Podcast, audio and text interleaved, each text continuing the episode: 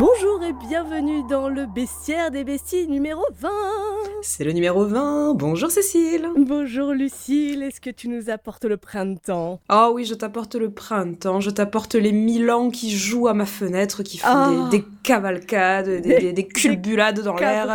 Des cabrioles, exactement. Et oui, parce que le, le bestiaire des besties, c'est le podcast qui vous apporte le printemps. C'est grâce à nous qu'il est là, voilà, ne nous remerciez pas. Écoutez, c'est cadeau.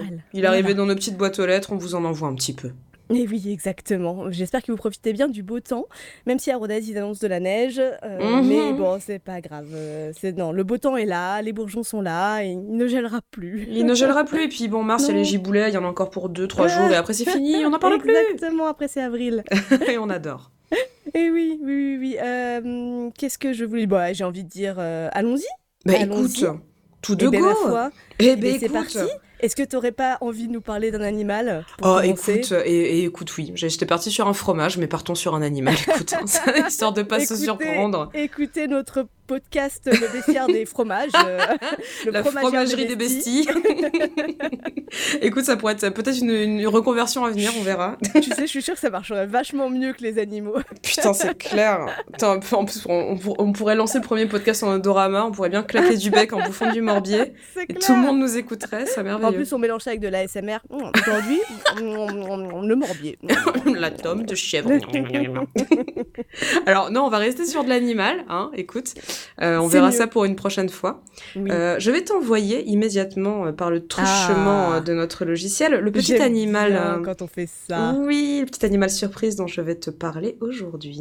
Uh -huh, alors, ah ouais, tu- là tu me le. Ah Aujourd'hui, nous allons parler de de de de quoi, Cécile? De l'hypo. Oui, aujourd'hui c'est le jour de l'hippocampe. Je crois qu'on en avait parlé quand Oui. on avait fait le dernier épisode parce qu'on s'était dit ah il est quand même bien curieux.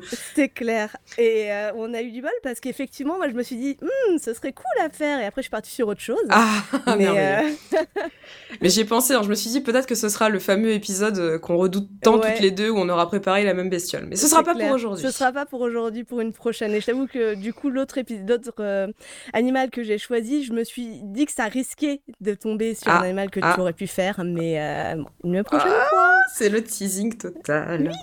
Donc alors parlons aujourd'hui de notre ami Ah l'hippocampe. ouais, dis-moi tout. J'ai envie de tout savoir sur l'hippocampe. Eh bien, je vais te raconter tout ce que j'ai réussi à trouver dans ma préparation forcenée. Euh, alors, on va faire un petit focus sur l'hippocampe à museau court, celui que je t'ai Ah. envoyé. Euh, mais ce sera aussi l'occasion de parler de sa vaste famille de cousins euh, qui, qui sont tous plus, euh, plus florissants et, et funky les uns que les autres. Et oui, parce qu'on est d'accord qu'il y a plein de- d'espèces d'hippocampes, c'est ça? Oui, bien sûr. Ah, bien évidemment. Ah bah, oui, tu ah tu bah, commences à connaître un peu le principe. Sinon, ce serait trop facile. Sinon, ce serait bien trop facile. Donc oui, on a quand même une, une bonne quarantaine, quarantaine, cinquantaine d'espèces d'hippocampes différents qui se répartissent sur euh, tout le globe. On en trouve beaucoup dans les dans l'océan Pacifique, euh, dans la, les, les mers euh, indonésiennes, en Australie Mhm. aussi également. Mais le petit hippocampe à museau court se trouve sur nos côtes. On le trouve en particulier dans le bassin d'Arcachon et l'étang de Thau, qui se trouve du côté de Sète. Ah qui est, ouais? euh, Ouais, tout à fait. Donc on peut, euh, si, si vous êtes chaud, vous pouvez euh, booker une, une petite plongée avec les associations du coin et aller observer les hippocampes à l'étang de Thau ou dans le bassin d'Arcachon. Mais pour moi, l'hippocampe, c'était un animal ultra exotique, et ultra, ultra fou. que C'est marrant qu'on en trouve dans, Eh dans ouais. nos côtes. Et bien pas tant. En fait, euh, je me suis, euh, je me suis intéressée à lui en particulier euh, par l'association qui s'appelle Hippoto, Thau T-H-A-U, de l'étang de, de Thau, du coup, qui est du côté de Sète, et qui depuis 2005 a lancé une campagne de sciences participatives justement pour observer, euh, référencer les, les petits hippocampes de la zone. Oh. et sur les côtes françaises au global parce qu'on peut en trouver aussi sur sur la côte euh, la côte vermeille. On peut en trouver aussi comme je disais vers euh, l'océan Atlantique le bassin d'Arcachon etc et donc il y a des populations qui, euh, qui font leur petite life euh, pépouse euh, dans la zone hein, donc c'est pas si exotique que ça. Donc l'hippocampe à museau court il a pas tous les attributs ultra funky des autres. Donc il est plutôt brun plutôt moucheté mais il a quand même plein de, de petits trucs à découvrir dessus Oh bah oui, mais rien que le fait que ce soit un hippocampe, moi je trouve ça fou. hein. Il a pas besoin de, de m'é- de m'éberluer avec des, des couleurs, mais euh, des, oui des paillettes, des strass. Non, non, euh, juste un hippocampe, moi je, je suis en pamoison. hein. mais on est d'accord que ce truc est un Pokémon en fait quoi mais c'est je- n'importe quoi. ça n'a aucun sens Mais la nature était beurrée, euh, l'hippocampe, c'est fou quoi. Mais c'est clair, donc oui, l'hippocampe pour ses petites euh, particularités, donc euh, c'est un poisson, hein, voilà, je vais pas te faire des, ah. des de multiples okay. circonvolutions, c'est un poisson, uh-huh. voilà, c'est comme ça. C'est un poisson, c'est de la poiscaille. C'est de la poiscaille, voilà. Alors il a pas d'écailles, mais c'est un poisson quand même, hein, voilà. il a pas d'écailles parce qu'il a en fait des espèces de plaques assez dures, sous-cutanées, un peu comme oh, une petite, une petite armure, tu vois. Ah. Donc sous la peau, donc c'est pas des plaques genre il a pas d'eczéma, tu vois. c'est ce que j'allais dire, le, pauvre, il est recouvert de coryza, il peut pas se gratter, il a pas de bras. non, quoi, il se frotte sur des trucs. Non, non, non, tout va bien. ça fait partie de sa, sa, constitution. Et il est formé, en fait, d'un empilement d'anneaux osseux qui lui donne, du coup, sa, petite oh. forme tubulaire, voilà. Donc, il en a le long du torse, le long de la queue. Et c'est, euh, par contre, le seul poisson à se déplacer de manière verticale. Oui Et oui, il est tout debout. Oui, j'adore comment il se déplace. T'as l'impression qu'il passe son temps vers... il a des trop petites nageoires, regarde. Mais oui. pousser des grandes nageoires pour avoir des mouvements amples et aller plus vite. Je Exactement. Sais pas. Non, non. C'est non, non, c'est non. Mais en fait, il est un peu comme notre pote la méduse, tu vois. Il se laisse un peu dériver au gré des mmh. courants, et c'est sa petite queue préhensile qui lui permet donc de s'accrocher euh, au gré des algues pour se positionner et, pouvoir euh, boulotter un peu, quoi. Mmh. Parce que du coup, il s'accroche. Il a deux yeux euh, indépendants les uns des autres. Du coup, il peut faire des têtes bizarres s'il a envie. Tu peut regarder un petit peu dans tous les sens. Dans tous les sens. tout le monde se fout bien de sa gueule. Exactement.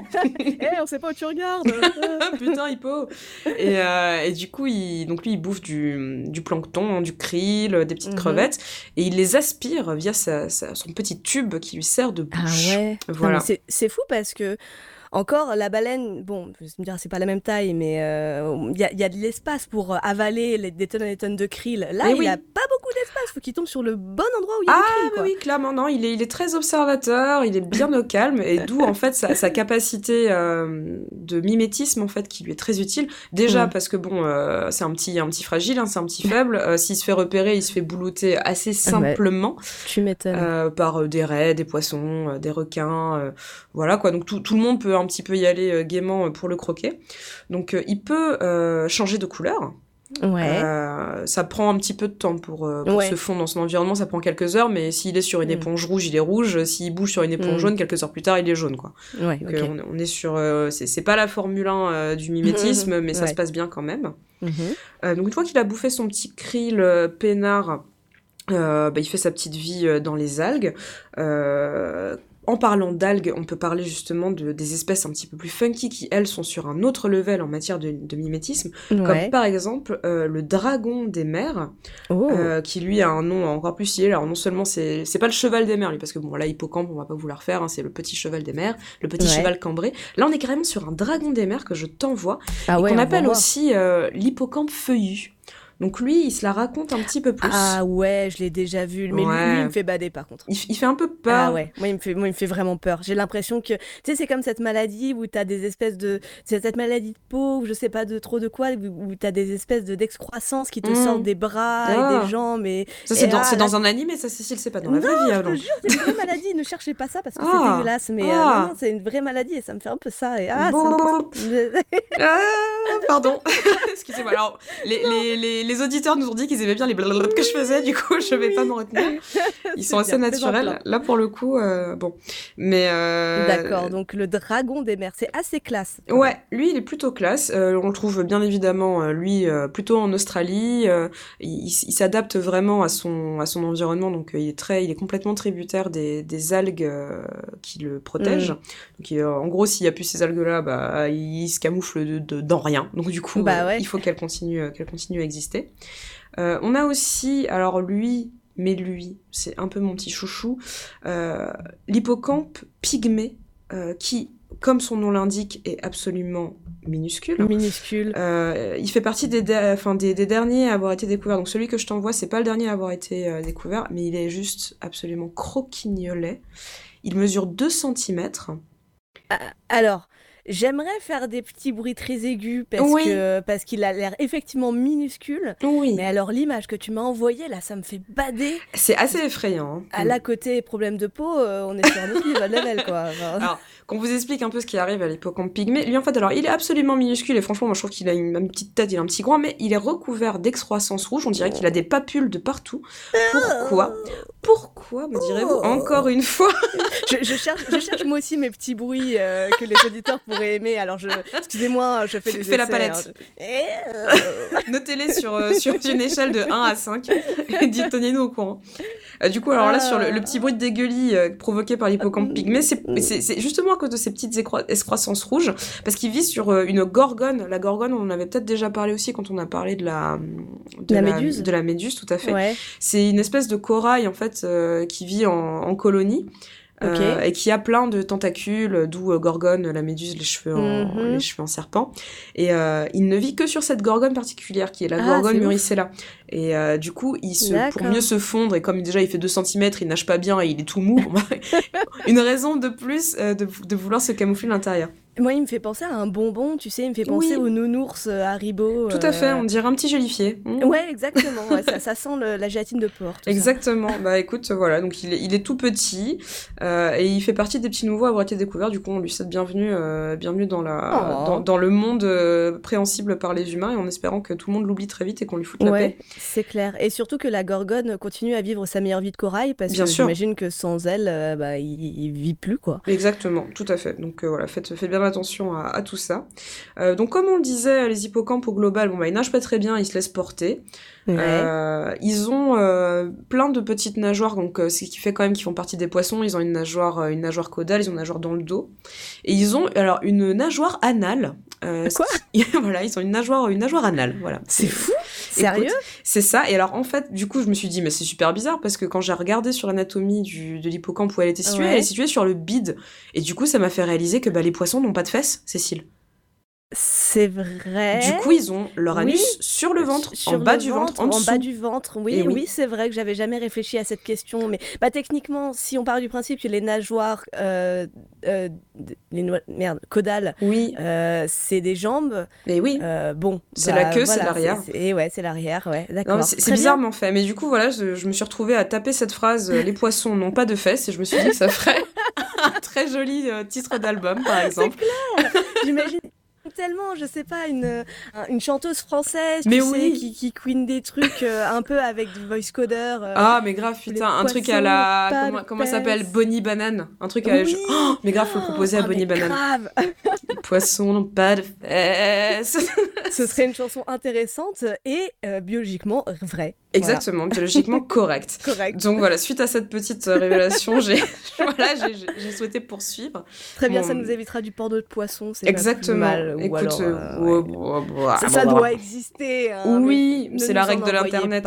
S'il vous plaît, gardez ça pour vous si ça existe. Exactement. savoir. Dans l'intimité de vos de vos rêves moites.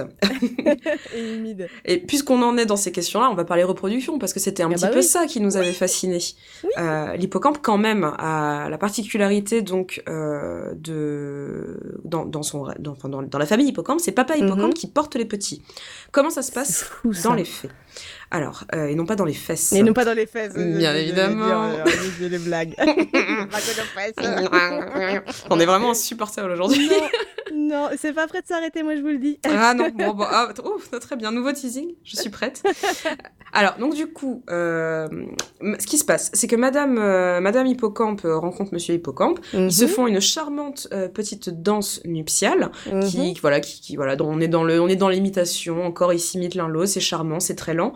Euh, et euh, à la, fin de cette petite danse, euh, Madame Hippocampe va déposer directement ses œufs dans le ventre de Monsieur Hippocampe, dans sa poche qu'on appelle un ovipositeur. Encore un nouveau mot. Très bon mot. Très joli mot. On dirait pareil, en ça, ça fait un peu vocodeur aussi, tu vois. Genre, vas-y, passe-moi ça dans le vipositeur.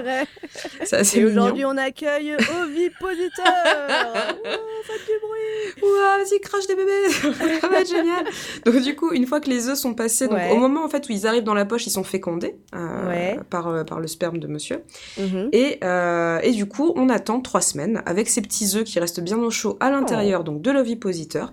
Et au bout de trois semaines. C'est le miracle de la vie que je t'envoie également euh, ah. par le truchement de Mumble.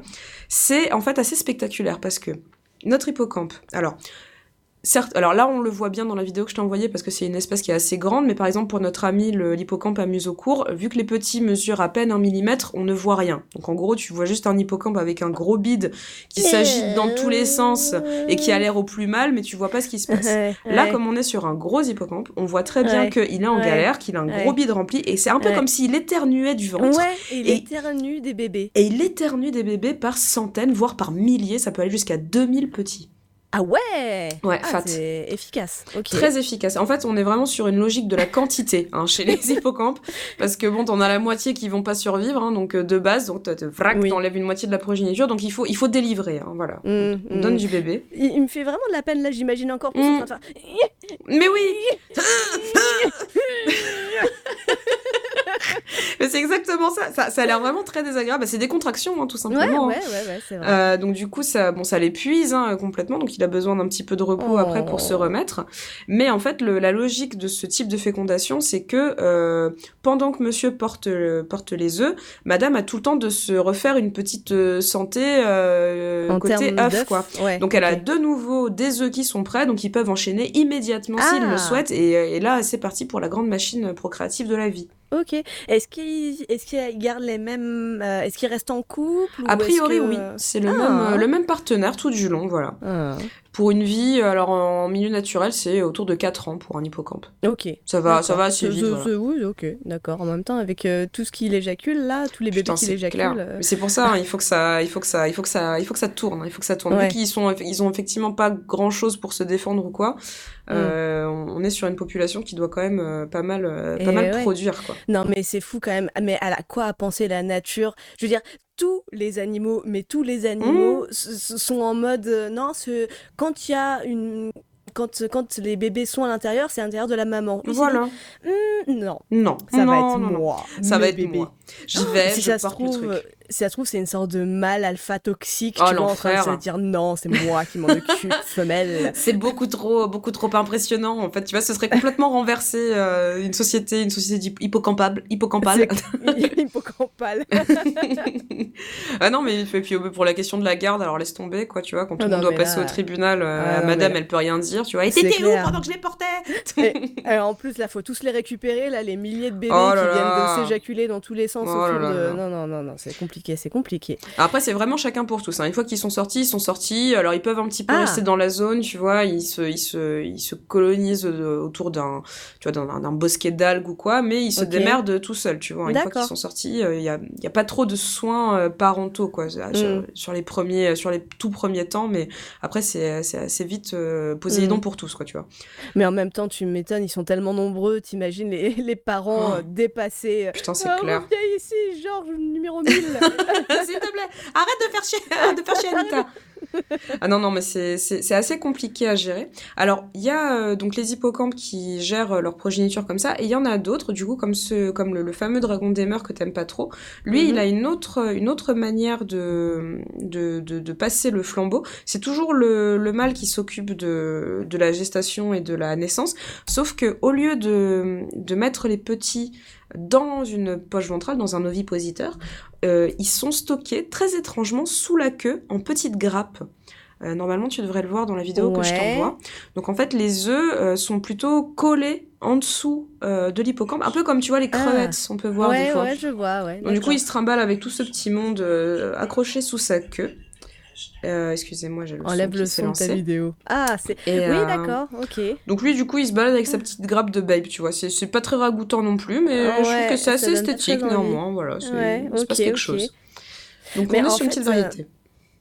En fait, euh, ils, c'est- ils se reproduisent un peu euh, comme le font pas mal de poissons, c'est-à-dire que la femelle produit les œufs qui sont, euh, qui sont, qui sont, comment on dit, euh, qui sont neutres, quoi, Oui, qui sont pas infécondés, ouais. voilà. Mhm. Et, euh, et chez beaucoup de poissons, euh, la femelle lâche les œufs un peu soit aux quatre vents, soit par grappe, et Mhm. les mâles après viennent déposer le sperme sur les œufs, et c'est comme ça qu'ils sont fécondés. Sauf Ouais. que là, en fait, euh, bon bah, ils, ils les conservent, euh, ils les conservent Dedans. dans le ventre du père, quoi. C'est ça. Il Non, va au plus près de la source. au plus près de la source. Et puis, il y a ce côté où tu te dis, bah, du coup, c'est quoi? C'est un ovipare? C'est un vivipare Bah non, c'est un ovipare parce qu'il y a l'œuf, mais mine de rien, quand ils sortent, ils sont fonctionnels, les petits. Et Donc ouais. voilà. C'est une, une sacrée. C'est n'importe quoi. C'est assez n'importe quoi, donc voilà. Donc n'hésitez pas à, aller regarder des, les superbes vidéos de la BBC One sur le, le Weedy Sea Dragons. Mhm. C'est assez beau, sauf si vous avez peur des excroissances qui sortent des trucs. Ouais, ouais, ouais. Non, mais c'est assez impressionnant. Là, vraiment, ça pourrait être des aliens, quoi. Mm, complètement, ouais, complètement. Et puis c'est vraiment des animaux très, je sais pas, tu vois, ils ont, ok, ils sont symétriques, euh, ok, tu peux t'y retrouver un petit peu, mais ils ont, je sais pas, ils, sont, ils, viennent vraiment d'ailleurs, quoi. Pour le coup, euh, ils viennent d'ailleurs, c'est clair. Ils viennent bien d'ailleurs. Donc, euh, est-ce que j'ai d'autres choses à dire sur nos, nos petits potes? Non, alors pas plus oh, que ça. Bah, voilà. Écoute, c'est déjà pas mal là, j'ai envie de dire. Tu nous as, tu nous as déroulé une manière de vivre euh, et de se reproduire euh, euh, assez folle. Mais effectivement, là, les vidéos sont magnifiques et, et enfin vraiment, t'as des, as des têtes de d'hippocampes et des corps d'hippocampes qui mm. sont tous, tous plus hallucinants les uns que les autres, quoi. Tout à fait. N'hésitez pas à aller faire un tour sur le, le, site de la de l'aquarium de la Porte Dorée qui a ah fait une expo il y a pas très longtemps sur les hippocampes, donc qui est ah, terminé maintenant, mais il reste encore de la, de la doc dessus.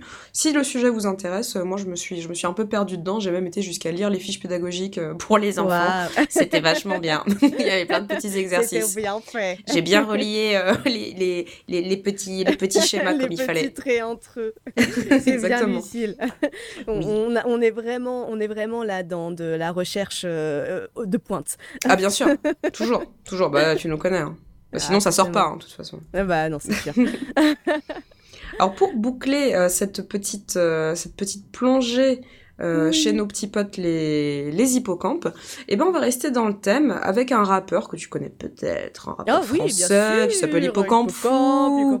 Oui. Voilà, tout à fait. Et nous allons écouter, bah eh écoute, le tout premier, on va écouter Aquatrip. Hein. Voilà. Eh bah parfait, allons-y. Let's go. L'hippocampe, l'hippocampe a tout sauf l'apparence d'un poisson.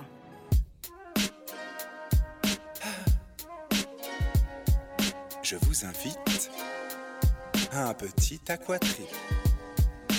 Plonge dans mon monde quelques centaines de secondes. Laisse-moi chatouiller tes orteils. Nage, mais ne bois pas la tasse. Au royaume des algues, on aime gazouiller, c'est mortel. Poète, néo-rétro-modeste, zéro défaut, recherche d'honnêtes et graciles crevettes avides. De rodéo de phrases et de rimes sous-marines, acides et équestres.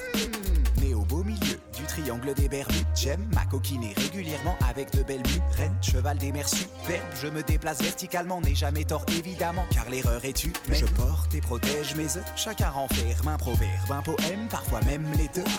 Tant de drôles de récifs, tout le monde me fait signe, comme si j'étais Poséidon sur le dos de Si Je trie les déchets venus du continent plastique au risque d'être qualifié de stupide écolo drastique. Mais ici-bas, rien n'est problématique que dans des épaves, danser des crabes avec Pogno Bob et Patrick Aquatrip, de la Jamaïque aux îles Canaries, de l'océan Pacifique aux égouts de Canarvie, sous l'eau tout est magnifique, la quiétude est salvatrice, prends dix années sabbatiques, viens goûter au paradis. Plonge dans mon monde quelques centaines de secondes. Laisse-moi chatouiller tes orteils. Nage, mais ne bois pas la tasse. Au royaume des algues, pour même gazouiller, c'est mortel. Plonge dans mon monde, 300 millions de secondes. Laisse-moi chatouiller tes orteils. Nage en admirant les phrases dans mes bulles d'aquarap. Elles vont mordiller tes oreilles.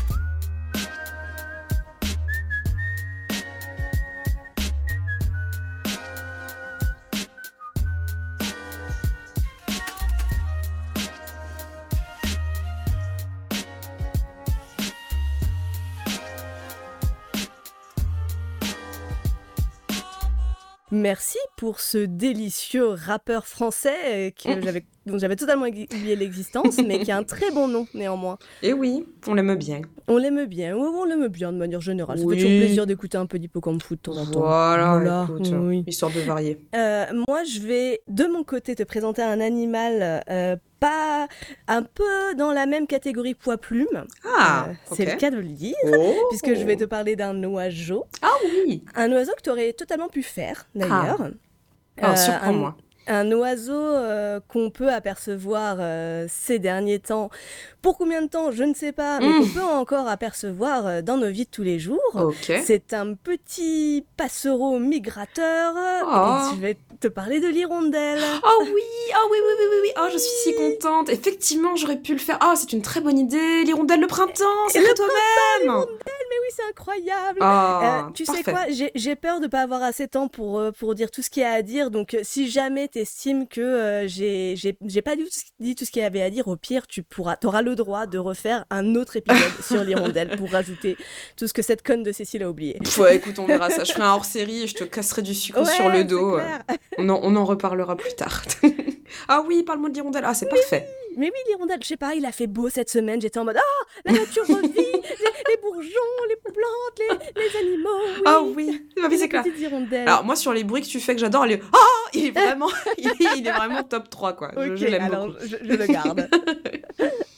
Euh, ben oui, la petite hirondelle, euh, la petite hirondelle qui appartient à la famille des. Pourquoi j'ai mis ça Je vais pas arriver à le dire. Allez, Qui appartient à la famille des Hirundinidae. la famille Houdini, très bien. Voilà. Euh, en fait, de manière générale, les, passe- les, les hirondelles, l'hir- l'hirondelle, c'est un, c'est un passereau, hein, c'est Mhm. un, un type de, un type d'oiseau qui s'appelle le passereau, euh, dont je pourrais pas t'en dire plus parce Certes. que voilà. C'est Bah, compliqué les passereaux dans l'absolu. hein, Ouais, voilà. ouais, c'est, il y en a, il y en a pas mal. Mm. Donc, c'est une espèce qu'on croise euh, un peu euh, dans pas mal d'endroits du monde, euh, notamment, bah, spoiler, en Asie aussi. Euh, et mais là, je vais principalement parler de celles qu'on croise en France, puisque les, les espèces qu'on croise en France, il y en a pas mal, mais toutes migrent tous les ans bah, vers l'Afrique pour passer l'hiver bien au chaud. Mais elles ont bien raison. Et elles reviennent d'hivernage dès le mois de février pour nicher et se reproduire en Afrique du Nord et en Europe.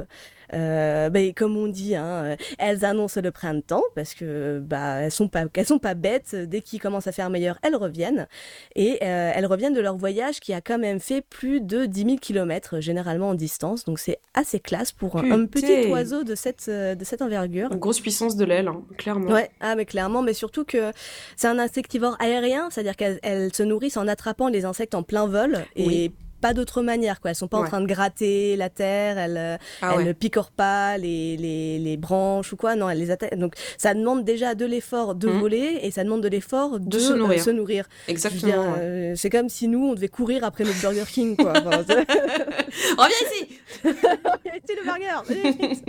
Ah non, mais c'est pour ça qu'elles sont si sveltes, hein, tu m'étonnes. oh mon dieu, c'était donc ça. c'était donc ça la solution. Oh mon dieu, le sport. Euh, en France, on a plusieurs types d'hirondelles, euh, mais celle qu'on verra le plus souvent, bah, évidemment, c'est celle qui se niche chez les, chez les humains. Mhm. Euh, on en a deux. Il y a l'hirondelle de fenêtre, qui est noire et blanche, qui a une queue courte et pointue et qui aime vivre en colonie. Ouais. Euh, avant, elle nichait dans les grottes, mais maintenant, elle squatte plutôt l'extérieur des maisons et notamment sous les toits et les embrasures des fenêtres. Mhm. Euh, et on a l'hirondelle rustique, qui, elle... Aime bien le fromage. Pardon. Et on Excuse-moi. retourne sur la fromagerie des besties. notre, no- notre morbier à l'hirondelle. Petit bref. Euh, donc l'hirondelle rustique ou l'hirondelle de cheminée, elle, elle a une gorge un peu plus rouge, euh, parce que nous, on a l'image de l'hirondelle vraiment de fenêtre. Généralement, quand on parle d'hirondelle, on, on imagine c'est- ce petit oiseau tout effilé noir et blanc. Mhm. Euh, mais voilà, il y a aussi l'hirondelle rustique qui est assez, assez commune dans nos Ouais. campagnes, qui, elle, euh, euh, niche plutôt dans les garages, les granges ou les bergeries. Ok. Euh, bon, un peu comme les pigeons par exemple, et comme un peu tous les autres migrateurs, l'hirondelle, elle, elle aime bien retrouver le, le lieu où elle nichait l'année Mm. précédente. Quand- donc, euh, en gros, elle revient de vacances et elle aime bien retrouver un peu son, son, chez, son chez elle. Son petit cosy, peinard. Et oui, et euh, d'ailleurs, elle réutilise souvent le même nid qu'elle a utilisé Ouais. l'année d'avant.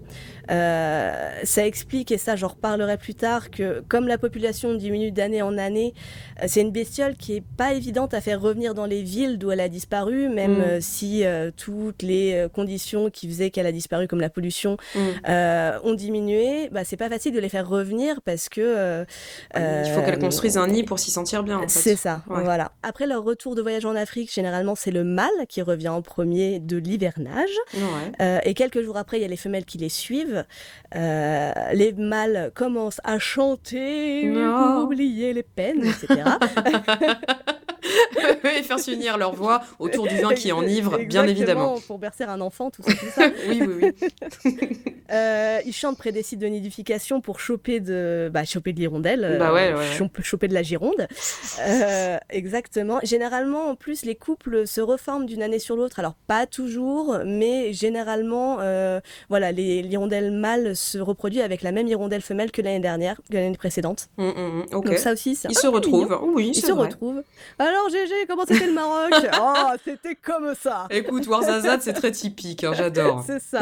Ah, les Africains, ils ont le, ils ont le cœur, ils n'ont rien. Ces gens n'ont rien. ah, et mais- pourtant ils donnent tout. Ils Écoute, donnent tout, c'est quand même fou. T'as vu, t'as- d'un coup, je les aime moins. C'est clair, pourquoi on a fait des hirondelles, des espèces de gros beaufs là Putain, mauvais réflexe. Ah, En même temps, bon, bah voilà, elles partent en Afrique euh, pour, pour, euh, pour passer l'hiver là-bas. C'est Bah vraiment ouais. comme les vieux retraités, quoi. Exactement, exactement. On est sur, on est sur une base. J'appellerai les retraités les hirondelles désormais.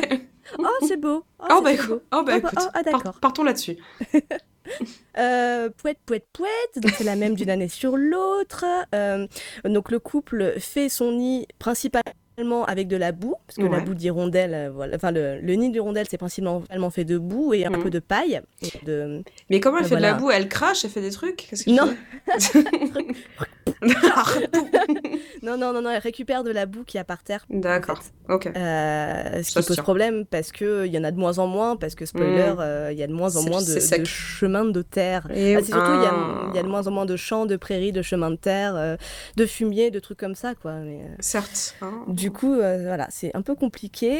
Euh, donc, ils font leur nid, ça leur prend environ 10-20 jours. Donc, c'est quand même euh, pas mal. Et du coup, comme ça leur prend quand même pas mal de temps et pas mal d'énergie, et c'est pour ça qu'ils le réutilisent aussi d'une année sur l'autre. C'est qu'une fois qu'il est construit, Mhm. euh, ouais, c'est stable quoi. c'est- solide. Déjà, c'est solide. C'est vrai, non, mais c'est vraiment solide. Ça, Mm. ça peut durer plusieurs années. Et, euh, et, euh, et du coup, ils les réutilisent d'une année sur l'autre. Voilà, très très bon recycleur. Tout à fait. Euh, une fois que le nid est construit, ils peuvent commencer à faire des, des petits. Mhm. Euh, ils peuvent faire jusqu'à 400 allers-retours pour nourrir les petits. Ils peuvent, euh, ils peuvent attraper euh, 2000 insectes par jour pour Mhm. se nourrir eux et les petits. Ouais, ça, ça blague pas. hein. Ils sont vraiment tout le temps en action. Hein. Ah non, mais c'est ça, ils s'arrêtent jamais en fait. C'est vraiment, c'est vraiment, on se pose, on nourrit les petits, on repart, euh, on se nourrit soi-même. Enfin, c'est jamais le temps de chiller quoi. Là, par contre, euh, c'est ouf. euh, la femelle peut pondre jusqu'à 7 œufs. Ouais. Après, selon les espèces, la femelle couve seule ou elle est relayée par le mâle, ça dépend un peu. Mhm. Il quitte le nid, donc tac tac tac, après, après 13 à 19 jours d'incubation, on a les œufs qui, et qui éclosent. Les hirondaux, Oh, les hirondaux. Les hirondaux, euh, ils atteignent leur poids adulte euh, vers 13 ou 14 jours. Euh, ensuite, ils quittent le nid, mais euh, disons les 20 premiers jours, ils continueront à être nourris par les parents. Ok. Et même, comme ils, restent, ils resteront pendant un certain, pendant les, les 30, ils deviennent complètement indépendants à l'âge de 35 jours. Et, euh, et voilà, en- entre la période où ils quittent le nid et la période où ils sont totalement indépendants, ils reviennent de temps en temps au nid, à la fois pour se faire nourrir par les parents, Mhm. mais aussi pour euh, aider les parents qui Oh, auront eu une deuxième couvée. mais c'est adorable. Et, euh, et c'est assez fréquent ouais, de voir les jeunes hirondaux euh, de la couvée d'avant s'occuper euh, avec leurs parents de la nouvelle couvée d'après. quoi. Et bel, bel esprit de famille, tiens. Et ben, c'est, je trouve ça trop mignon. C'est clair, c'est clair. Putain, je savais pas du tout. Incroyable. C'est, Je sais Ouais. pas si c'est en plus quelque chose qu'on voit beaucoup chez les oiseaux. C'est étonnant. Et ouais, moi non plus. Bah après, je pense que déjà le- leur temps de leur temps de couver est assez rapide, leur temps de mm, procréation, faire l'œuf, le couver, Mm. c'est assez rapide. Donc Ouais. déjà, je sais pas si c'est le cas de, de- le fait d'avoir deux couvées en l'espace de quelques mois. Je sais pas si c'est le cas chez beaucoup d'oiseaux. Mm. On ne sait pas. Tout ça est très approximatif, Très bien, pas très bien. Encore un mystère, un mystère mystérieux autour des hirondelles. Euh, les parents, ils se partagent généralement l'éducation des hirondaux. Ils n'hésitent pas à, par- à parcourir jusqu'à 300 km par jour Pétard. pour euh, chercher de la bouffe. Bon, Pa- bon. Et en même temps, il faut bien nourrir les oisillons, puisque après, il faut qu'ils soient, euh, qu'ils soient forts et qu'ils Mm. soient, qu'ils soient dispo pour, euh, bah, pour se Pour taper. Les, les- ouais, les 10 000 km de la migration. Quoi. Mais quelle fatigue cette vie, sans déconner. Oh là là Ah, mais ça court, ça court Ça ne s'arrête pas. Euh, je, Sache, je ne le savais pas, qu'on dit que l'hirondelle gazouille ou qu'elle Mm. trisse. Ah, tiens donc, je Voilà. connaissais pas ce mot, elle trisse. Eh ben Eh ouais, d'accord. elle trisse, voilà, je ne savais pas non plus. Ouais, bah ma foi. Dans ma besace à mots, hop là. avec, avec Hirondo. Exactement. Et euh, ovipositeur. Exactement. bon, là, c'est le moment badant. Hein, je suis désolée, il en faut bien. D'après la LPO, donc la Ligue de protection des oiseaux, depuis les années 90, on a 80% de la population des hirondelles qui a disparu. Oh 80%. Voilà, je le bah, dis comme ça. Mais c'est mais, mais c'est vrai, enfin je sais pas, tu vois, là je vais faire la vieille conne, mais c'est vrai que ah, quand, moi, de mon temps, euh, mais on bah en voyait tout le temps des hirondelles. Il y en avait, je me rappelle, dans la demi-lune, euh, quand il y avait de l'orage, on avait les hirondelles eh ben qui, qui, volaient partout en bas, là, c'était c'était spectaculaire. Et puis elle gueulait, elle gueulait, on n'entendait que ça. Et eh ouais, eh c'est sûr. Et là, tu les voyais sortir dès qu'il commençait à faire un peu d'orage. Ouais, exactement. Tu, les voyais courir, enfin, voler dans tous les sens. oui, tout à fait. Mais oui, mais non, mais c'est vrai, c'est vrai. Il y en avait euh, en dessous du, en dessous de la maison, mon arrière-grand-mère, je me rappelle, et c'était toujours un, ah. petit kiff, euh, un petit kiff d'aller voir euh, bah, les, petits bah qui, qui, piaillaient et les voir, bah, effectivement, courir partout, voler partout pour leur filer à bouffer à ces petits et, et moi aussi, chez, vers la, dans la grange de mes grands-parents, il y en avait toujours qui revenaient. Et c'est vrai que je me suis jamais fait la réflexion, mais en mm. fait, le nid était toujours au même endroit et, et elle revenait toujours dans le même nid, quoi. 80%. 80%. Euh, bah, les raisons les plus évidentes, évidemment, bah, on a la pollution urbaine, on a les pesticides qui ah, les bah touchent elles, mais aussi qui contaminent les insectes qu'elles mangent. Et voilà. Euh, on a de manière générale la disparition des prairies et bah, la disparition des insectes hein, en général, dû aux pesticides, dû euh, à tout ça. On a aussi la désertification dans le Sahel. Là, pour le coup, on est de l'autre côté euh, de, l'hivernage, euh, là, où elles vont passer euh, leur hiver. voilà, le Sahel se, se, désertifie avec le réchauffement climatique. Du coup, ça rend leur hivernage beaucoup plus difficile parce qu'elles trouvent moins de coins pour nidifier. Ouais. comme donc ce que je disais, comme leur nid est fait de boue et ben avec la disparition des chemins en, en terre, des prairies, etc., elle trouve de moins en moins de boue. Donc, euh, si vous avez un petit jardin, quelque chose, n'hésitez pas à garder un petit coin de, de, boue, juste tout con, un petit coin de terre, euh, que euh, voilà, soit vous rajoutez de l'eau, soit vous attendez qu'il pleuve, mais voilà, mais gardez un petit coin de terre pour penser aux hirondelles. on a aussi, ça c'est un peu marrant, le squattage des nids par les moineaux. Mmh. Ah bah tiens non, ouais. En gros, l'ouverture des nids, euh, s'il est, s'il est, s'il est un peu plus grand que l'ouverture normale, les, moineaux peuvent rentrer et squatter le nid. Donc voilà. Ça, ça euh. va, tranquille. Hein. Franchement, comme si on n'avait pas déjà assez d'emmerde. C'est clair. Tu sais, si tu dis les moineaux, bah, une hirondelle, ça défonce un moineau. Ouais, comme quoi. Hein, putain, non, mais les passereaux, euh, le, gang passereau est quand même assez, euh, assez vénère, quoi. Et euh, il y a aussi, évidemment, l'homme, tout simplement parce que, comme elles installent leur nid contre les murs des maisons, qu'il est composé de boue et que, bon, bah, qui dit oiseau dit un peu de chure d'oiseau, de salissure par terre, peut-être un peu sur les murs. voilà, les gens n'aiment pas trop qu'on, qu'on, qu'il y ait des choses sur leur crépi. Hmm. Et du coup, ils défoncent les nids. Ouais, ouais, bah ouais soit dit en passant, c'est formellement interdit par la loi. Hein. Ah tiens euh, donc, eh ben, écoute, bon savoir. Et, bien je te jure, je te jure, moi aussi je l'ai appris, euh, la description, la destruction de nids d'hirondelles, c'est passible d'un an de prison et de 15 000 euros d'amende. Eh bah putain Sachez-le bien Sachez-le, voilà, si jamais votre voisin il est un petit peu con de base et qu'en plus vous le voyez, euh, vous le voyez su déglinguer des nids, la délation a du bon. À, la délation est faite pour ça. Hein, ah, là, on accepte. Faites-vous plaisir. Mais du coup, c'est complètement con parce que si vous avez des hirondelles installées chez vous, déjà vous aurez plus de moucherons, plus bah de moustiques parce qu'elles vont tout vous bouffer. Après, ça fait des sales, ça fait des chiures quand même. On va pas Alors, ça fait hein. des chiures, mais mais ma chère Simone, j'ai une solution pour vous, ah. une solution miracle. Ah, dites-moi tout.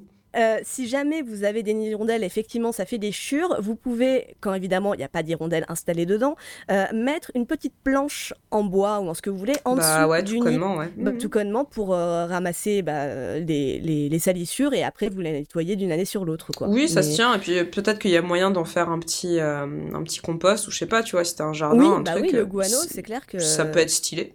Ah ouais, c'est un très très bon composant pour les plantes. Donc, Allez hop là, des bonnes tomates. Donc voilà, comme le nid, ça leur demande beaucoup d'énergie, elles aiment bien rétiser le même. Euh, j'ai envie de dire, raison de plus pour les aider, pour les encourager. Euh, c'est un peu pour ça que je voulais faire l'hirondelle, pour parler de cette euh, opportunité-là, puisque vous avez la possibilité, et vous êtes même encouragé à installer vous-même des nids d'hirondelles, pour les mmh. encourager à venir nicher. Vous pouvez soit les, soit les faire vous-même, en plâtre ou, ou en argile. Enfin voilà, vous avez pas mal de tutos sur Internet. Mm. Ou alors, si vous n'êtes pas hyper, euh, hyper doué de vos mains, vous pouvez vous les acheter. Euh, notamment à des organisations comme la LPO qui en vendent sur leur site. Habile. Euh, sachant que c'est assez, assez précis puisque, comme je disais, le coût est trop, est trop grand, Mm. peuvent rentrer. S'il est trop petit, bah, les hirondelles peuvent, peuvent pas rentrer. Donc, euh, genre, il faut une, une hauteur de 19,5 cm, un Ah truc oui, euh, hyper ouais, précis. Quoi. Je suis Donc, sur voilà. le site de la LPO. Écoute, je vois, euh, voilà, on en trouve de tout type. hein. Euh, J'en vois là à 9,90€. euh, Ah, à merci de donner les prix, je vais 12,90. commencer à regarder. Écoutez, euh, voilà, c'est un petit investissement, mais qui peut avoir un chouette impact. Et c'est quand même assez stylé d'avoir des hirondelles qui reviendront d'année en année dans votre jardin, si vous avez la chance d'en avoir. un. C'est- Tout à fait, et d'autant que, euh, par contre, on vous conseille d'en mettre plusieurs les uns Mm. à côté des autres, parce que la plupart des hirondelles, c'est des espèces sociables, donc not- Ah. notamment l'hirondelle de, de cheminée, si je dis pas de bêtises. Euh, l'hirondelle, euh, euh, l'hirondelle, non l'autre, c'est l'hirondelle de fenêtre, qui est assez sociable. Stylé. Donc, euh, donc même au pire, euh, voilà, il y a des choses à faire peut-être si vous habitez dans un, un- une petite ville ou, une, ou, ou un village, euh, de voir avec vos, vos mairies, les communautés de communes pour faire installer ça dans les écoles ou ça peut faire. en Alsace. Il y a pas mal d'initiatives à ce niveau-là, en. Moselle, pour euh, les, avec les écoles où les enfants font les nids d'hirondelles. Genre chacun, chaque enfant fait son petit nid et euh, installe euh, le nid d'hirondelle sur l'école. Comme ça, voilà, c'est à la fois une activité avec les scolaires, Mhm. c'est voilà, et c'est mis en place par la mairie, l'agglomération. Donc voilà, tout ça, c'est des initiatives qui, qui se font de plus en plus. Parfait. Et qui Écoutez, sont plus plutôt d'ex- chouettes. Ouais, plus d'excuses, c'est chouette. Ouais. Et en plus, là, on est au mois de mars-avril, c'est clairement le moment d'y aller, de, de- d'en poser pour les encourager à revenir. Donc, euh, hein, hop, hop, hop. Let's go. C'est maintenant. Euh, je vais finir avec un petit détour sur le nid d'hirondelle, mais version asiatique. Ah, je, je- ouais. justement, j'allais te poser la question. Dis-moi Le- tout. Le petit moment gustatif Mmh. pour aller avec le fromage. Ah oui. Euh, parce que oui, bah, le nid d'hirondelle, euh, ah, on a entendu parler, hein, c'est un La vrai... soupe pony d'hirondelle. Exactement, c'est un mets de choix en Asie depuis, mais depuis euh, Walou du temps, quoi. Genre, Mm. des centaines d'années. En fait, ça a commencé à arriver à la mode autour euh, de la dynastie Tang en Chine, donc genre le, vers le 7e siècle. Ah oui, je le gros. savais, ça, oui. Mm. Mais oui, la hein, dynastie tout le Tang, bien sûr. C'est bien comme ça. En plus d'avoir les biologistes sur le dos, on aura aussi les historiens. Eh bah, cool. écoute, parfait. Très bien. On les prend, ça me va. Écoutez, c'est- c'est- on vous prend à deux. On en a rien à foutre. Qu'est-ce que vous allez faire de toute manière? Rien du tout, voilà. Soyez gentils quand même. Arrête. Ne nous envoyez pas des DM d'insultes, d'insultes d'historiens. Arrête, les gens vont vraiment croire qu'on se fait insulter tous les jours, alors que pas du vrai, tout. On a que que des DM sympas. C'est vrai, les gens nous aiment et on Ouais, les aime aussi. Et on les aime en retour. Euh, pouette, pouette. En fait, les, euh, les nids d'hirondelles qui sont hum, dégustés là-bas, euh, c'est fait par certains passereaux qui, eux, utilisent pas de boue pour faire leur nid. Ah ils utilisent surtout de la, la, la salive. Et bah voilà, il crache. Je me disais Eh bien ben que ça me venait, Et ça me venait de quelque part cette, euh, Et cette ouais. réflexion. Ok. Et ouais, tout à fait. Bah, blablabla. ah non, mais. Et après, Eh après ben- tu. Mais qui a envie de manger ça? Franchement, c'est chelou quand même. Quoi. Mm, Ouais, ben en vrai, euh, c'était vraiment hyper à la mode. euh, bah, ça a été pas mal mis à la mode, notamment par les rois, les, les mandarins, Mhm. euh, qui importaient notamment leur, leur nid d'hirondelles de Malaisie. De Malaisie. Ah ouais, putain. Parce qu'en fait, c'était c'était c'était dégusté mais partout dans, en Asie du Sud-Est et en Inde en fait, hein, pas Mm. qu'en Chine. Mais c'est vraiment les mandarins qui en ont fait le mets de choix parce que ils pensaient que les nids d'hirondelles avaient des vertus qui leur permettaient de durer plus longtemps leur jeunesse. Euh, et- Bah, et en fait, bah, tu- voilà, on reparle encore de, de choses euh, où les gens pensent que ça fait des zizi durs. Hein, Bah oui, pas. peut-être. Euh, alors là, c'est- là c'est plutôt considéré pour être un fortifiant, pour repousser la vieillesse, faciliter la digestion, accélérer la convalescence, tout ça. Mm. C'est, on est moins dans le zizi dur Oui. que dans euh, Petit le entretien. tonique. Oui, Voilà. voilà. Écoute, C'est ça. ma foi. Alors, est-ce que c'est vrai Euh, Là, mystère. Mm. Parce qu'il y a très peu d'études sur la question. Ouais. Tout ce qu'on sait, c'est que la matière qui constitue le nid, c'est une substance qui est unique dans le règne des animaux.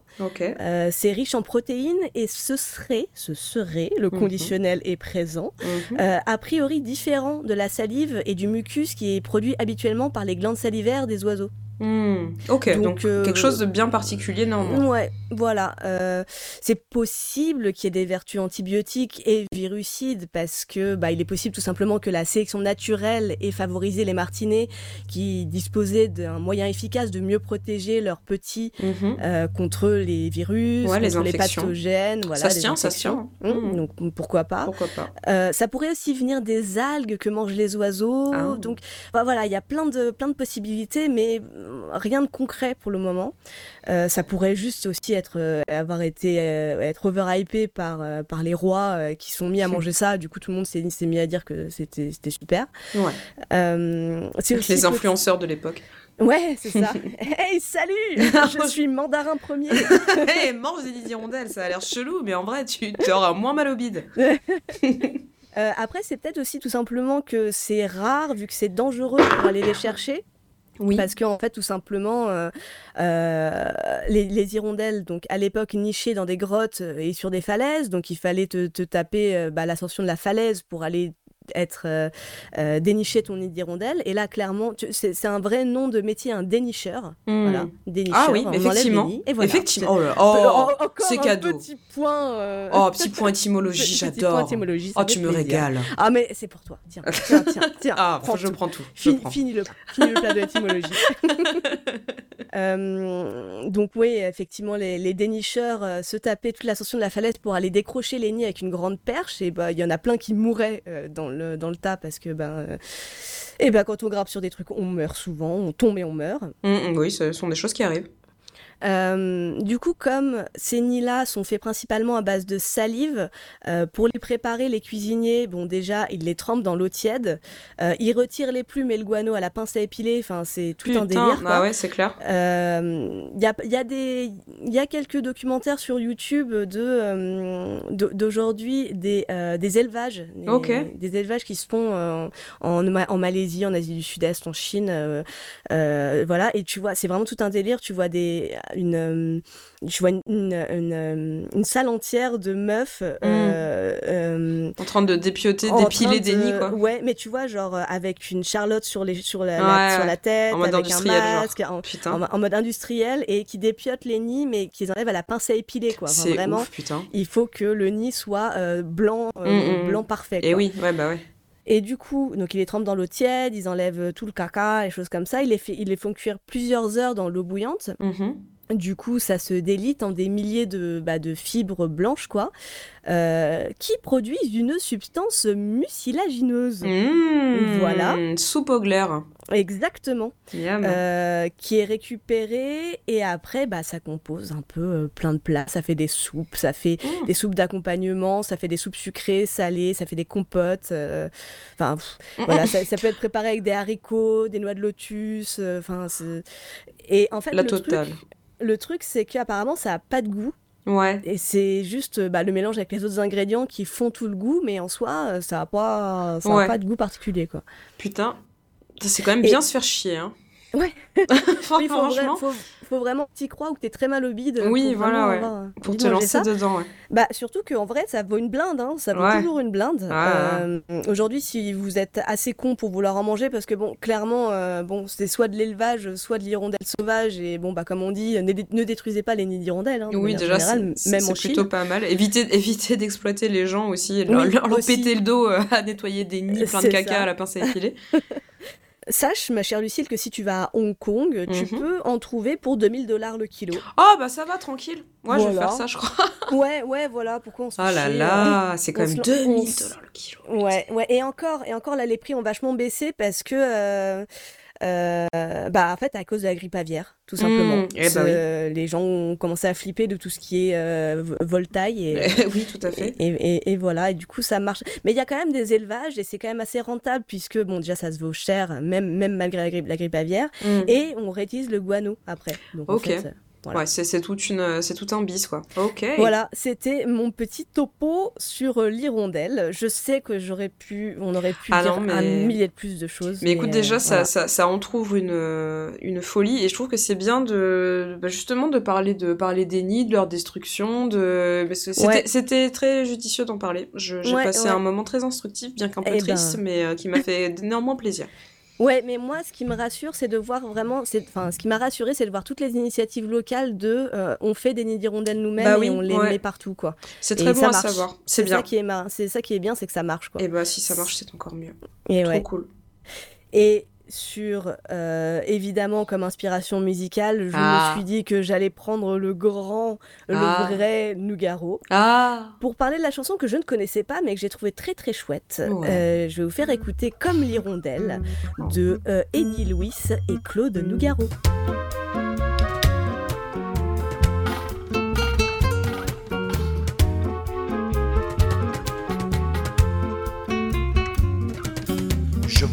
Écrire comme l'hirondelle. Dans un cri perçant, un chant vraiment neuf. M'accoucher de toi, langue maternelle. Compter jusqu'à neuf et sortir de l'œuf. Je voudrais écrire comme l'hirondelle, un hymne à la vie quand descend le soir. Au soir de mes jours, mettre l'étincelle et le feu au cul d'un immense espoir. Comme l'hirondelle, comme l'hirondelle, comme l'hirondelle. Je voudrais écrire comme l'hirondelle noire, plus belle qu'un avion. Je voudrais écrire une histoire, celle, celle des beaux jours, lorsque nous avions, lorsque nous avions comme l'hirondelle, tout l'espace à nous, à nous tout le temps. Je voudrais l'écrire pas comme un savant. Je voudrais l'écrire comme l'hirondelle.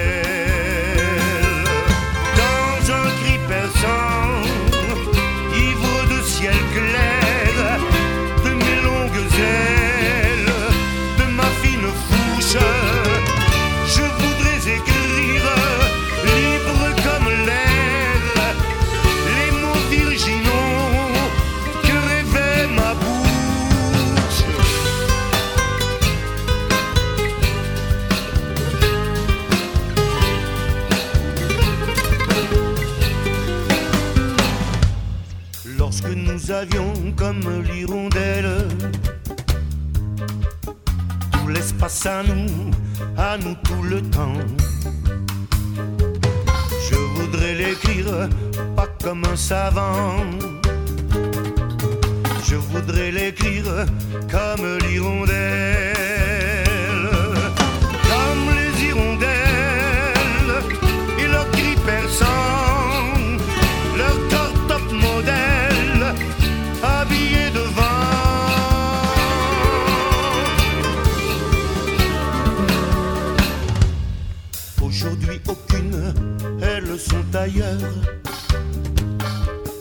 Essayant les plumes d'un nouveau tailleur. Aujourd'hui aucune, elles sont ailleurs.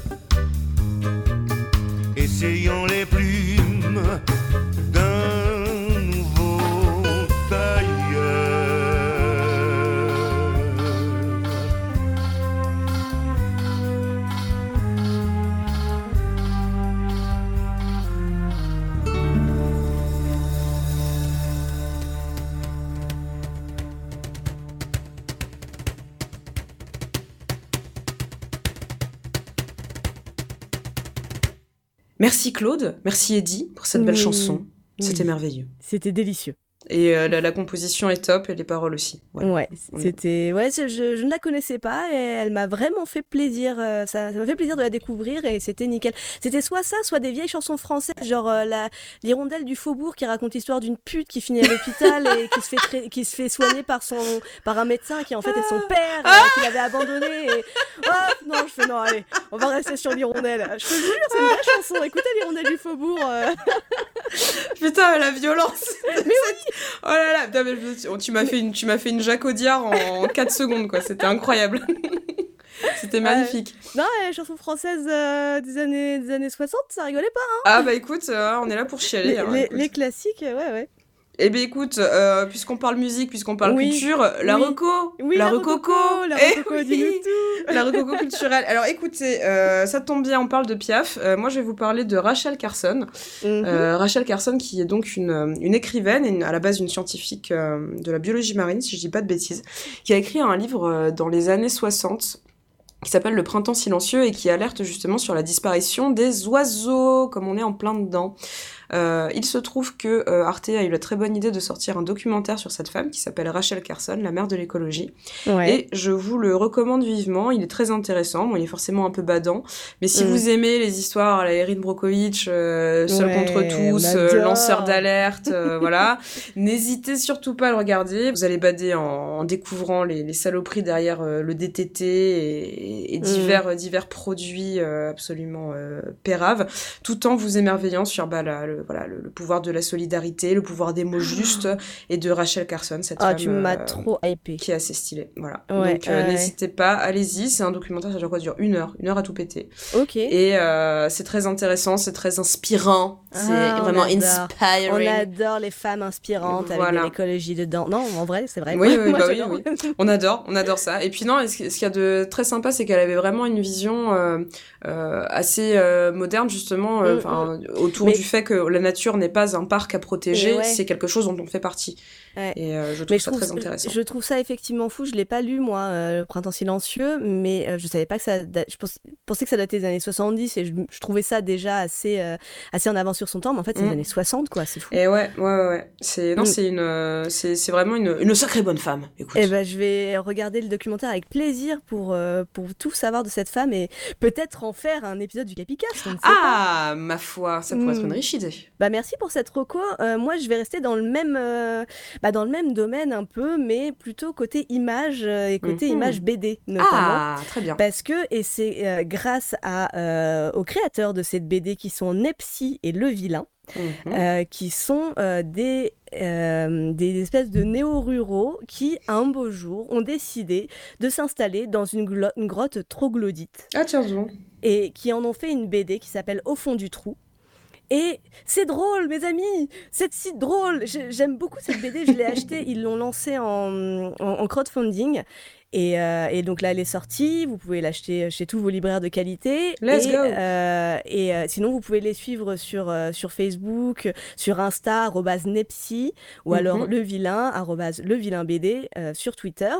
Et en fait, c'est des espèces de petits gags qui à la fois expliquent comment ils ont décidé de s'installer dans une grotte troglodyte, comment ils se sont fait passer, enfin, comment tout le monde les a pris pour des fous, Ouais. euh, parce qu'avant c'était, bah, c'était en gros euh, les, les, les, les vieux fous là quoi, qui, qui, qui Ouais. s'installaient dans des grottes. Et en fait non. Et après ils ont toutes, euh, ils, ils racontent comment surtout tous les travaux qu'ils ont fait dans cette grotte. Donc Ah, putain, tu donc là, les gros, gros, gros, gros porno pour les amateurs de, de travaux. hein, euh, là, comment ils, comment ils mettent du plancher, comment ils assainissent, comment ils mettent des fenêtres. Comment...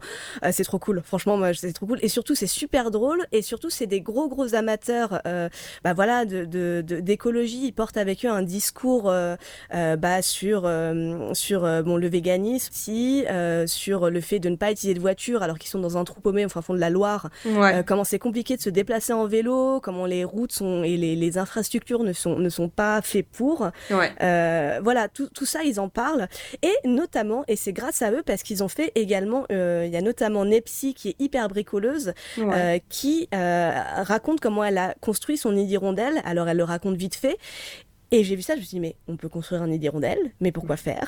Mais- Et à partir Et de là, je- et je, d'où, d'où, d'où Oh. l'épisode sur les hirondelles. Eh bien, écoute, merci à eux. Je suis sur le, je suis sur le site là, c'est canon. Ils ont un bestiaire en plus, trop bien. Et oui, et oui, oui, Sur- tout à au fait, fond du ont- trou, la BD. au- Exactement. Et puis, euh, non, vraiment, surtout, ils sont méga drôles. Vraiment, moi, ils me font mourir de rire. Tous les deux, euh, ils sont trop forts. Vraiment, euh, ils sont trop cool et c'est un peu, mais euh, vraiment, ils portent tous les messages que j'aimerais que faire porter au monde euh, et, et, et de- d'humour, de lâcher prise, mais en même temps de, de se battre pour des choses qui sont importantes et notamment la nature et notamment euh, euh, des choses qui vont au-delà de sa propre personne, quoi. euh, de Mm. la- Enfin voilà, vraiment. euh, et, puis c'est drôle quoi.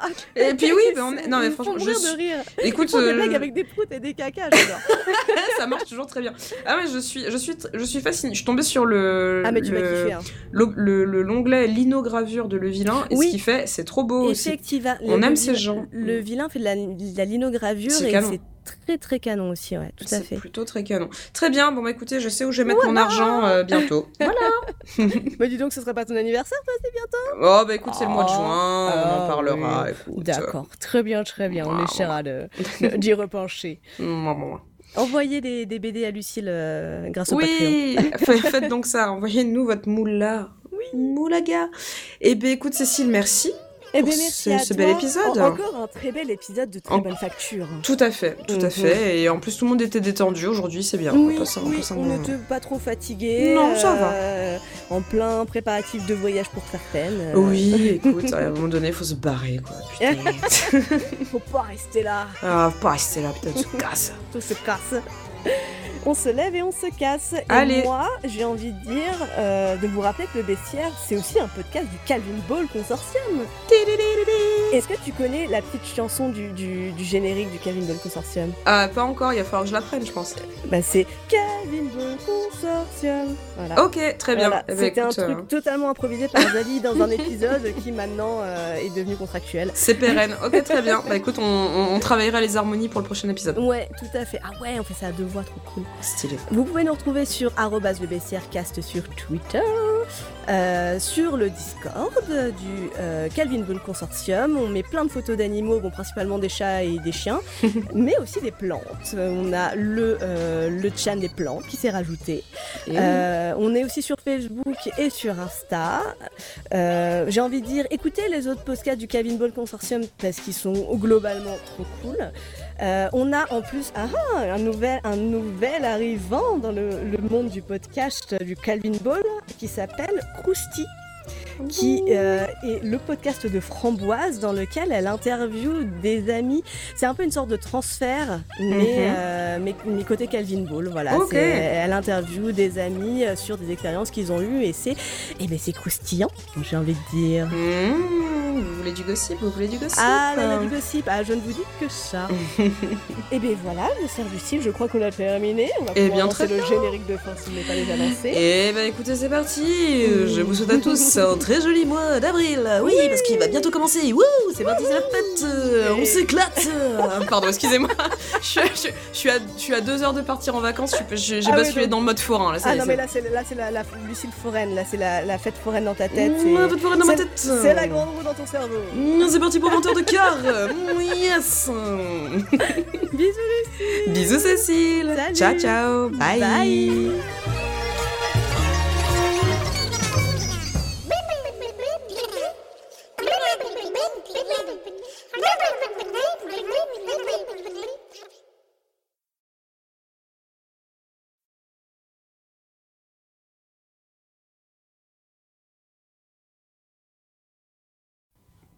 Voilà Fou qui était en concert à Rodez il y a pas longtemps d'ailleurs. Je l'ai complètement raté. Mais non. euh, mais je te jure.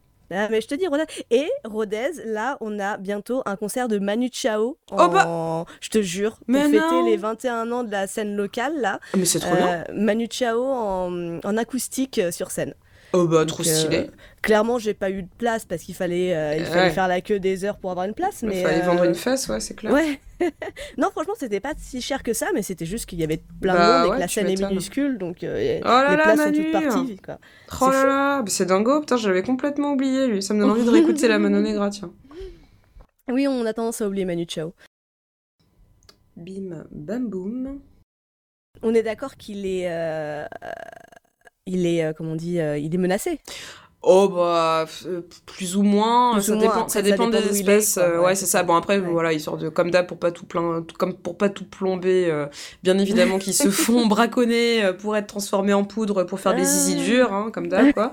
Mais bon, écoute, qu'est-ce que C'est tu veux que un je te dise problème, ces histoires de zizi durs. hein. Non mais Euh, oui, non mais ça nous fatigue. euh, c'est- oui. C'est vraiment euh, le, le, le, le- détruire la terre pour Mais bander oui. comme un âne, c'est fatigant quoi. cou- coupons les zizi mous au bout Mais d'un moment, oui, je voilà. vois que ça. hein, Écoutez, ou musclez-vous les doigts, faites quelque chose, quoi. C'est fatigant.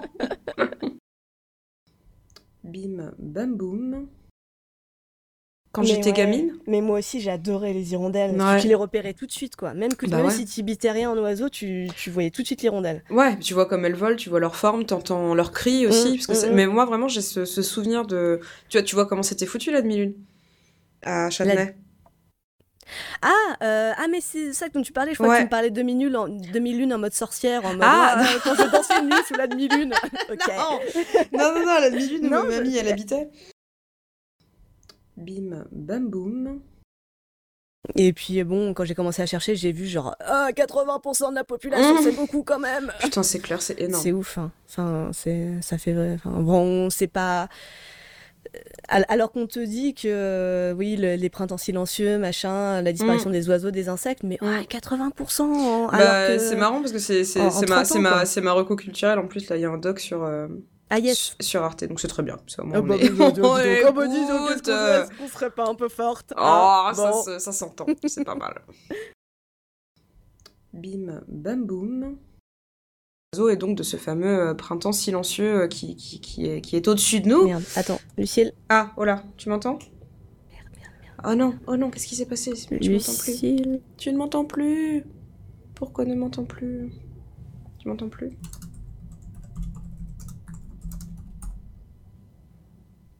Fuck, fuck, fuck. Oui, pardon. Ah, Ouais. non, c'est pas grave, non, non, non, tout va non, bien. non, En fait, j'ai voulu lancer Discord. C'était, folie de vouloir lancer Discord avec ma connexion. C'était fou, ce n'était que folie, Ouais. oh là là. Attends, je relance. Hop. Bim, bam, boum.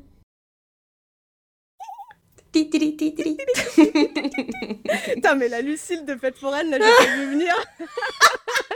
Je sais pas, je sais pas ce qui s'est passé. J'ai adoré. J'ai adoré. Écoute, c'est Euh, cadeau. Je tiens à euh, dire, je suis, je suis la plus grande fan de Lucille de Fête Foraine. Eh ben écoute, avec grand joie. Je crois que c'est depuis que sur Instagram, j'ai découvert euh, Forain 4K. Et du coup, il y, a un- il y a un compte sur Instagram qui s'appelle Forain 4K. Et Ouais. c'est que des forains bah, qui forainent, quoi, et ça me fait rire. Mais il y a quoi sur leur compte? Bah, je sais pas, c'est des, en fait, c'est des vidéos de forains bah, qui, font, qui font les animations, les machines à sensation. et je sais que je devrais pas rire parce que c'est juste, voilà, c'est une manière de faire, mais ça, ça m'enjaille, voilà, ça me Ah fait rire. bah écoute, euh, ma foi, tu sais qu'il y a des vrais fans de Fête Foraine. Hein. J'avais en- Ah, j'avais mais, travaillé avec, avec un mec, c'était sa passion, mais euh, au premier degré. Il Mais adorait les fêtes foraines, je te jure. Putain. Et il pouvait me citer tous les manèges qu'il y avait dans toutes les fêtes foraines de France. Ah oui, mais ça Oh. c'est le Turbo Mega X2000. euh, ils l'ont amélioré par rapport à la version précédente. Ils ont rajouté ça. Ah oui, d'accord. Étrange Mais je personne. Très bien, ah, très je bien. te jure. Euh, Big up à toi, Kevin. Euh, Mais bravo, euh, c'est- vraiment une occupation. euh, euh, à partir du moment où on est passionné par un truc, j'ai envie de dire, euh, il faut aller jusqu'au bout. Et, et c'était passionnant de l'écouter parler des fêtes foraines. Voilà. Bah écoute, il faut, suivre chacun sa petite passion. Et- Allez, let's go, hein. exactement.